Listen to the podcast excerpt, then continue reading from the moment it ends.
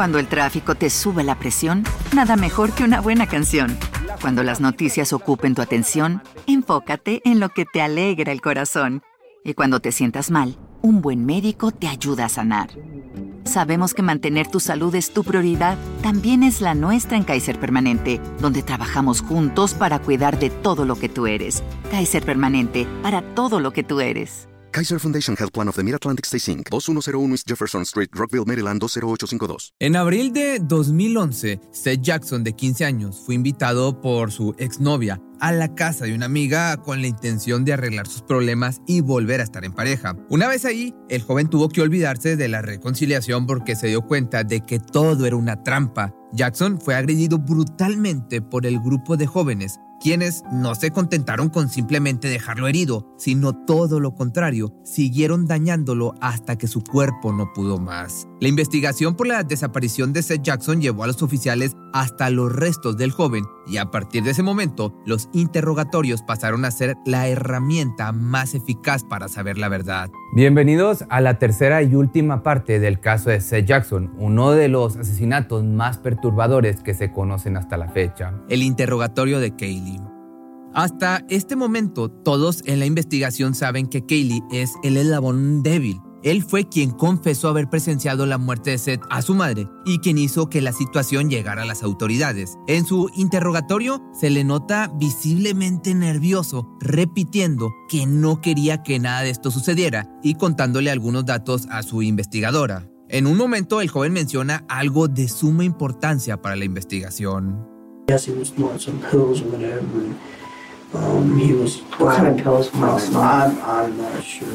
Um, they were white pills. Where'd he get them? There's no telling where he gets any of this stuff. I don't know. He don't tell me nothing about stuff like that, honestly. Okay. Además, en su confesión tuvo algunos puntos que ayudaron al resto de los investigadores a entender quiénes fueron partícipes de este crimen. So he's snorting some pills and yeah, so on. And, and he, you know, he's getting all hired, wired up, hyped up, and everything. And um, somebody brought up the name Seth, and um, he uh, he's like, man, I want to go a killing spree tonight. He's like, I, I just want to. And uh, he's like, you guys down? And I told him no. I told him I don't. When he said you guys down, who's he talking to? Like, you and him. Um, me, Amber, um, Charlie, um, Roach. Okay. Who's Roach now? Uh, oh, the guy Justin Soto. Oh, okay. So, okay. So Soto was there. Yes, yes ma'am. Okay. A pesar de que Kaylee duda unos instantes al momento de decir nombres, termina confirmando que Justin estuvo presente, a pesar de que las dos chicas habían confirmado previamente que él no estaba, e incluso el mismo Justin podía jurar que él estaba en el bosque, completamente alejado de lo que se estaba dando en la escena del crimen. En otra sala, Soto está siendo informado de que el resto de sus compañeros lo están culpando por lo que sucedió. Esto, si bien no es del todo cierto, se trata del dilema del prisionero. Dilema del prisionero. Para que esta táctica sea funcional, todos los interrogados deben estar separados y sin comunicarse deciden si confiesan sus actos o si se quedan en silencio para no incriminar a los demás. Esto, por supuesto, lleva el riesgo de no saber si el resto de los acusados están culpando a uno en particular y los detectives pueden utilizar esto a su favor diciéndoles a sus interrogados que los demás están depositando toda la culpa en sus hombros. Así, el sospechoso puede decidir confesar para poder limpiar su nombre y no recibir una condena mayor. En este caso, la detective le dijo a Soto que podía elegir quedarse con la culpabilidad o hablar sobre lo que pasó para no ser culpado por algo que no cometió. Finalmente, Justin accede a hablar sobre lo que sucedió aquella noche. Ahora que las confesiones de Kaylee y Justin comienzan a unir las piezas de este rompecabezas, es momento de que hablemos de lo que pasó el 17 de abril del 2011. El comienzo del plan. En horas del mediodía, Mike Bargo compartió con sus amigos su plan de acabar con la vida de Seth. Este fue escuchado por el grupo de jóvenes y el ex padrastro de Amber y Kaylee, James John Heavens III, de 37 años. Bargo ya tenía en su mente planeado cómo sería el ataque y el rol de cada uno de los presentes en el acto. La mayoría de los adolescentes hubiesen estado en contra de esta descabellada propuesta, que resultaba abominable e impensable, pero no para este grupo. Todos estuvieron de acuerdo y listos para llevar a cabo sus respectivos papeles dentro del plan. En medio de esta discusión, James se fue, aparentemente porque se sentía incómodo, pero no tan incómodo para intentar detener a los jóvenes o al menos avisar a la policía. Solamente quería evitar escuchar el plan. De hecho, al día siguiente regresó para ayudar a deshacerse de las pruebas que lo incriminaban. Pero no nos adelantemos en la historia. Lo que verdaderamente pasó. Ese mismo día, pasada las 7 de la tarde, Amber contactó a Seth siguiendo las instrucciones que se le habían dado. Ella tenía que hacer que el joven creyera que tenían que verse para hablar por la posibilidad de reconciliarse. Aquí es cuando sabemos, por los mensajes de texto que vimos en la primera parte del caso, que el joven estaba sospechando de toda la situación, pero ¿cómo iba a saber él que esto lo estaba llevando a su trágico final? A las 7.58, el joven se encontró con su exnovia y con Charlie, su amiga, quienes lo invitaron a la casa con la idea de poder hablar más cómodos. Ahí se encontraron con Kaylee, a quien su hermana le pidió que los dejara solos para poder hablar, haciendo este plan aún más creíble. El menor, por su parte, accedió y se fue a una de las habitaciones donde se encontró con Vargo y se prepararon para el momento de actuar. En ese instante tuvo un momento de lucidez y, dándose cuenta de que lo que estaba por hacer era descabellado, le expresó sus dudas a su compañero, quien le recordó todos los motivos por lo que estaban haciendo esto. Había maltratado a su hermana, se había acostado con su novia y había estado constantemente amenazándolos a ambos por redes sociales. En sus palabras, el chico merecía este final. Mientras Amber todavía se encontraba en el living cumpliendo con su parte del plan, ambos jóvenes salieron de la habitación y fueron a atacar a su víctima, golpeándolo con pedazos de madera. En cuestión de segundos, Jackson se encontraba de pie y corriendo hacia la puerta, intentando protegerse, pero Vargo tenía otros planes para él. Abrió fuego, disparándole dos veces por la espalda. El joven logró salir de la casa y llegó hasta la calle, cuando Justin Soto lo tacleó al suelo. Entre los tres atacantes llevaron a su víctima de nuevo a la casa. Fue arrastrado hasta el baño, ensangrentado y herido de gravedad y puesto aparte en la bañera. Mientras tanto, las chicas recibían instrucciones de limpiar las manchas de sangre. Kelly y Justin las ayudarían, mientras Mike se encargaba de finalizar su plan. El adolescente, sediento de venganza, siguió golpeando y disparando al cuerpo de su víctima, que se encontraba reducida en el baño, una y otra vez. El último disparo, directo a la cara, fue totalmente mortal. El plan ya estaba completo y ahora solamente restaba deshacerse del cuerpo. Fargo se encargó de romperle las rodillas con un bate de béisbol al punto en el que, una vez atado, el cuerpo entraría en un saco de dormir. Luego le extrajo los dientes con una pinza y entre todos llevaron el cuerpo del muchacho hasta una fogata que habían armado previamente. Ahí fue donde tiraron el cuerpo y se sentaron como si fuese una fiesta en la fogata.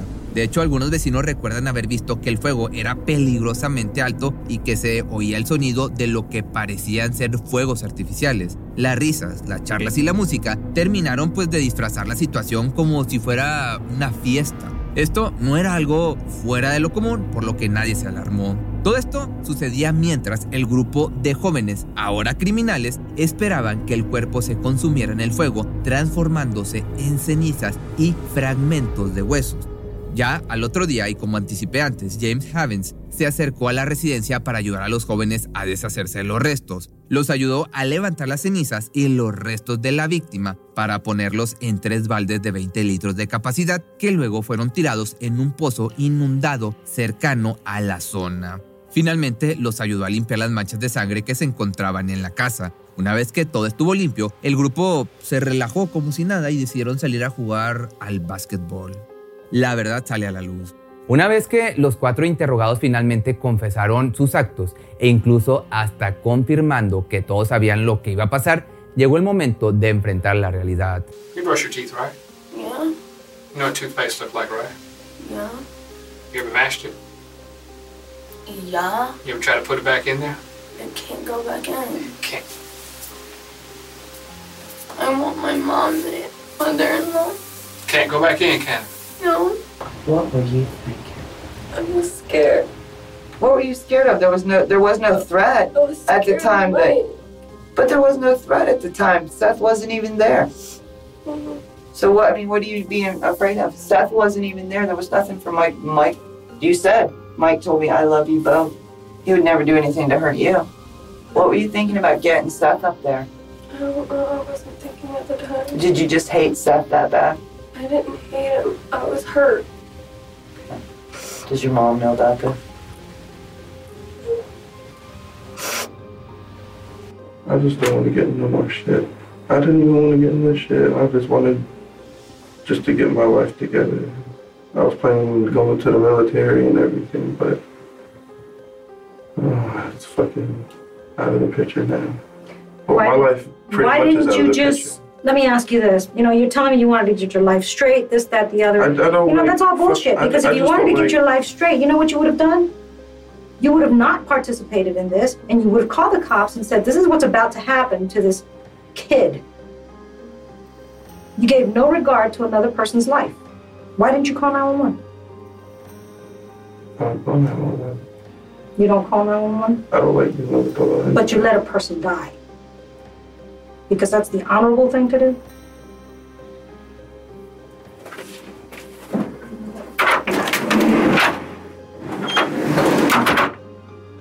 Finalizados los interrogatorios, uno a uno los chicos regresaban a la sala donde se encuentra Tracy, la madre, esperándolos. Kaylee se encuentra fuera del alcance de la cámara, hablando con ella. El joven llega a decir que desearía nunca haber conocido a Seth, a lo que su madre responde que desearía que el chico nunca hubiera conocido a Mike. Uno a uno, los sospechosos regresan a la sala, mientras una detective se lleva a Tracy. Cuando los jóvenes se quedan solos, comienza un diálogo que nos da a entender que no saben que están siendo grabados.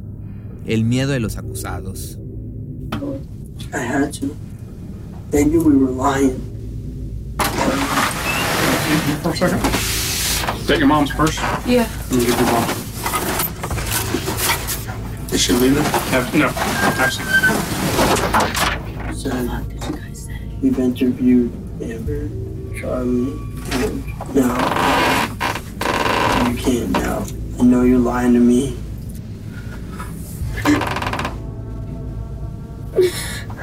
I'm sorry, guys. He's not gonna wait for me. Charlie se refiere a su marido mientras señala el tatuaje que lleva en la muñeca con su nombre. Charlie alquilaba las habitaciones de su casa para poder afrontar los gastos mientras su marido se encontraba en prisión. Terrified.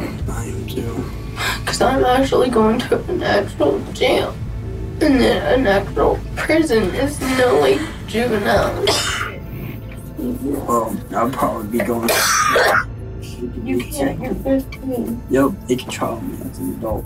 actually A pesar de la charla en la que todos expresan sus miedos y ansiedad, todos se dan cuenta de que todavía falta una persona, Justin.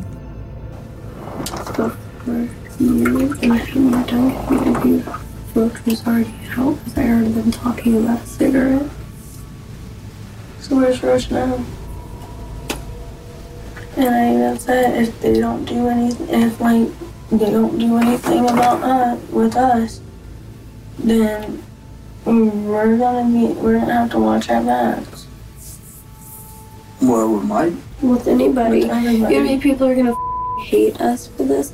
People that don't even know us are gonna be looking for us if we get out of this. why? There's a 15 year old kid murdered. Because of us. Do you honestly think people want to be around that?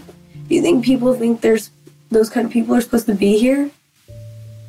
Yeah, but it's not our fault. Hell, I don't even like the kind of people, and I'm one of them now. I don't And I even. didn't even do anything. La confirmación de lo peor. Amber, where are the clothes that you had on that Sunday? Can you tell us anything? What's gonna happen to Yep, us? I sure can, and I will. Just in one second, just let me go back and tell him what she said. What shirt did you have on? This is the story. You're an adult, correct? Juvenile and juvenile, correct? Am I right? Mm-hmm. You, you two are under 18 and you're 18. You're all going to be booked with first degree premeditated murder. You two will go to the juvenile assessment center. You go. You will go to the Marion County Jail. Okay. Uh-huh. Take a deep breath. You'll have no bond. You won't be getting out. How many years? Oh, I, honey, this is not. listen to me. Everybody, just take a deep breath. Like, well, and we really didn't do anything. No, no, no. See, but you did. But you did. Let's let, first of all, let's get over that hump right now, okay? That we really didn't do anything because everybody's complicit here. A person died.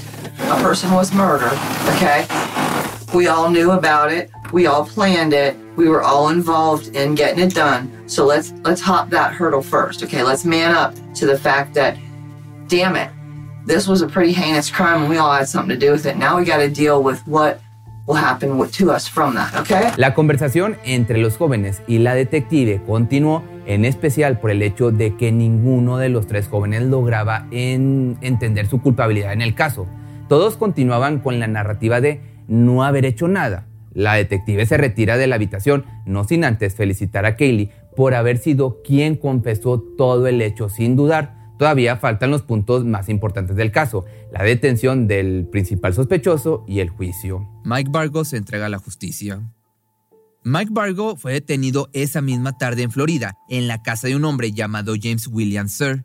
¿Cómo llegó el joven a esta casa? Por medio de su novia, la hija de James. Sin saber lo que estaba sucediendo, accedió a darle un espacio en su casa para que pueda quedarse. El hombre fue llevado al interrogatorio, donde accedió a contar todo lo que sabía. Bargo le había dicho que mató a un joven que había abusado íntimamente de su hermanita. James lo aconsejó para que se entregara a la justicia, sabiendo que era lo correcto y hasta había accedido a acompañarlo a entregarse. Bargo llegó a contarle la misma historia a alguien más, Crystal Anderson, la pareja de James. A ella le contó incluso dónde estaban los restos del cuerpo del presunto abusador. Los baldes con los restos se encontraban en el río. Ahora era el momento de interrogar a la mente maestra detrás del crimen. I got a whole bad hand, and as you can tell, I'm Detective Weir from American Sheriff's Office. Okay?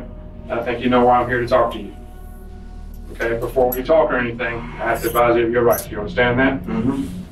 Una vez que se leyeron sus derechos, Mike decide que quiere hablar con su abogado. Así, el detective vuelve a ponerle las esposas y se da por finalizado el interrogatorio, incluso antes de comenzar. Juicio y sentencias. Los seis involucrados en el crimen de Seth Jackson fueron declarados culpables en el juicio. James Evans III fue imputado como colaborador en el caso por haber ayudado a deshacerse del cuerpo y se declaró culpable. Su sentencia fue de 10 años. Por otra parte, Amber, Kaylee, Charlie y Justin fueron condenados por asesinato en primer grado, con prisión perpetua, sin posibilidad de libertad condicional. En 2020, después de casi 10 años de prisión, los abogados de Charlie lograron reabrir su caso, alegando que la defensa fue pobre. En esta oportunidad lograron cambiar su sentencia a asesinato en segundo grado y reducir su sentencia a 10 años. Con el tiempo que estuvo en prisión, fue liberado a los 27 años. En lo que respecta a Mike Bargo, en primera instancia se declaró inocente. Fue sentenciado a muerte por su crimen no una, sino dos veces. Actualmente se encuentra a la espera de su destino, en el corredor de la muerte. Se dice que sus últimas palabras antes de volver a su celda fueron que Dios se apiade de mi alma. Final.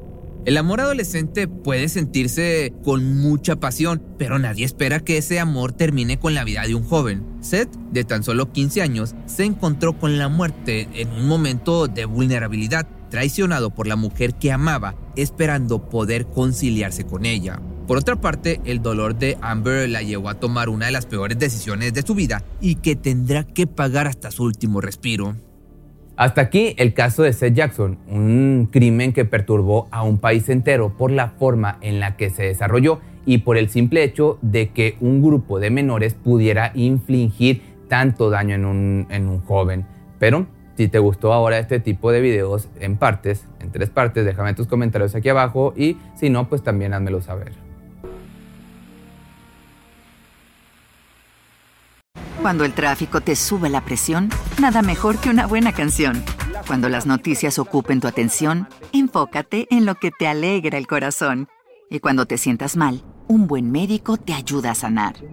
Sabemos que mantener tu salud es tu prioridad, también es la nuestra en Kaiser Permanente, donde trabajamos juntos para cuidar de todo lo que tú eres. Kaiser Permanente, para todo lo que tú eres. Kaiser Foundation Health Plan of the Mid-Atlantic Stay Inc., 2101 East Jefferson Street, Rockville, Maryland, 20852. ¿Te preocupas por tu familia? Entonces, ¿por qué darles solo huevos ordinarios cuando pueden disfrutar de lo mejor? Eggland's Best, los únicos huevos con ese delicioso sabor fresco de granja, además de la mejor nutrición, como 6 veces más vitamina D, 10 veces más vitamina E y 25% menos de grasa saturada que los huevos regulares, además de muchos otros nutrientes importantes. Así que, dales los mejores huevos. Eggland's Best. Mejor sabor, mejor nutrición, mejores huevos.